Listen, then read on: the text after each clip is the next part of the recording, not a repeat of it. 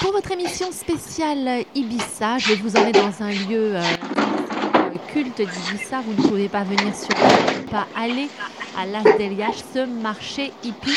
Et pour en parler, nous avons le plaisir d'avoir eh bien, euh, le, le créateur de ce marché, Juanito euh, Marie, est avec nous. ¿Cómo estás, Juanito? ¿Qué tal? Muy bien, muy bien. Aquí, ¿Es, ¿Este posible ¿Cómo? hablar ingleses, eh, por favor? Yeah, I can speak English, no problem. Muchas gracias. Yes, we're going to speak in English about this amazing uh, uh, EP market, Las Dalias. Uh, it's, uh, I said to my audience, when you come in Ibiza, it's uh, the place to come. What happened for this new season for the market? What did you organize for, for, for the tourism this year? I mean, the market, you know, it goes all year long on Saturdays. So we stay here from this uh, 12 months, 365 days a year. And then in the summertime, we have the special markets, we just call it the night markets, which from June to September. And it's, it's, in, it's in a time where it's uh, from 7 p.m. till 1 a.m. and uh, it's a market which not so so hot and you know night markets it's it's more for having a nice walk around and enjoy the restaurants. The different kind of uh, of stage we have we have two stages with all music all night long. And uh, and then we have the special one in August which also night market mm, not to have so much crowdy on Saturday because Saturdays it's very crowdy because we are um, 30 years doing the Saturdays and the night markets. We start the night markets 10 years ago. And yeah, we have the special programs for the kids, which a lot of kids around with, with the families by this time. And yeah, we're trying to, to organize all kind of spectacles and music so people can enjoy and have a, a good The time. And market uh, is in San Carlos, and uh, we, ca- we can say, uh, I'm sure you will be agree with me, that is uh, one of the island top attraction and uh, the must must see for every holiday marker. When you, you pass to Ibiza, really we have to come to see. Even with family, the kids are very welcome. Yes. Yeah, I mean, yeah, I mean, in, in, in, if you go to Ibiza, one of the things you have to go is to do Las Dalias because it's a place with more than 60 years history and the market has been running for more than 30 years. So it's a, it's a place in the north of the island where we keep the philosophy of the hippies and also we are against all these massive people more in the south of Ibiza.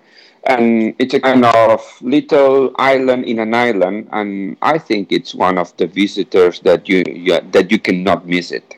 Yeah, the, the atmosphere is very important to say to my audience, really. That is the atmosphere like hippie, very, very authentic. And uh, we can find handmade clothing and jewelry, but we can listen in live the music, we can take a drink or, or even have a dinner. Uh, Yeah, Las Dalias is a, is a place you can give appointment to meet your friends there. It's a, a, a modern and authentic too. Yeah. It's this is uh, these hippies, these people who are in Las Dalias because uh, we had a big family with more than 350 families who are living out of Las Dalias, and it's a kind of way of life. And this is what they try to to to show the people when they come into Las Dalias how happy they are. This way of life they have who, the most important thing is to be happy and try to live out of what you like to do. And when you come in you will feel it you know with all these different colors of these different sounds all these different smells and you know all this kind of uh, who, who, you know ambient who drive you let's say into another world yeah. Yes, I want to, to explain. It's not something for, I mean, tourist places. You will see there the locals, uh, people, local celebration. Uh, you can have uh, a, a real mixed, because sometimes when we are coming in the island, there is like some tourist market. this one is a really good compromise. You can is modern, but is very, as I said, authentic with local people. Yeah, in the last years, it's been a lot of copies for people who's trying to do a, a market, a hippie market. They just call it hippie market. It's, I mean, Dalias is the authentic one. You know, it's where it's it's a family place where you know my dad was founder and is still hanging around here with 90 years. You know, and it's in the countryside where where you really feel the the reason why in the 60s, these hippies wanted to live in a finca, in an old finca with no electricity, even no water, but they was happy. They was running out from big cities and big consumist uh, politics, and they find in, in this countryside this kind of way of life. And even now, this is all these new hippies, all these uh, new young people who are running out of the big cities and trying to live in a place like Ibiza and trying to live out of what the hands made.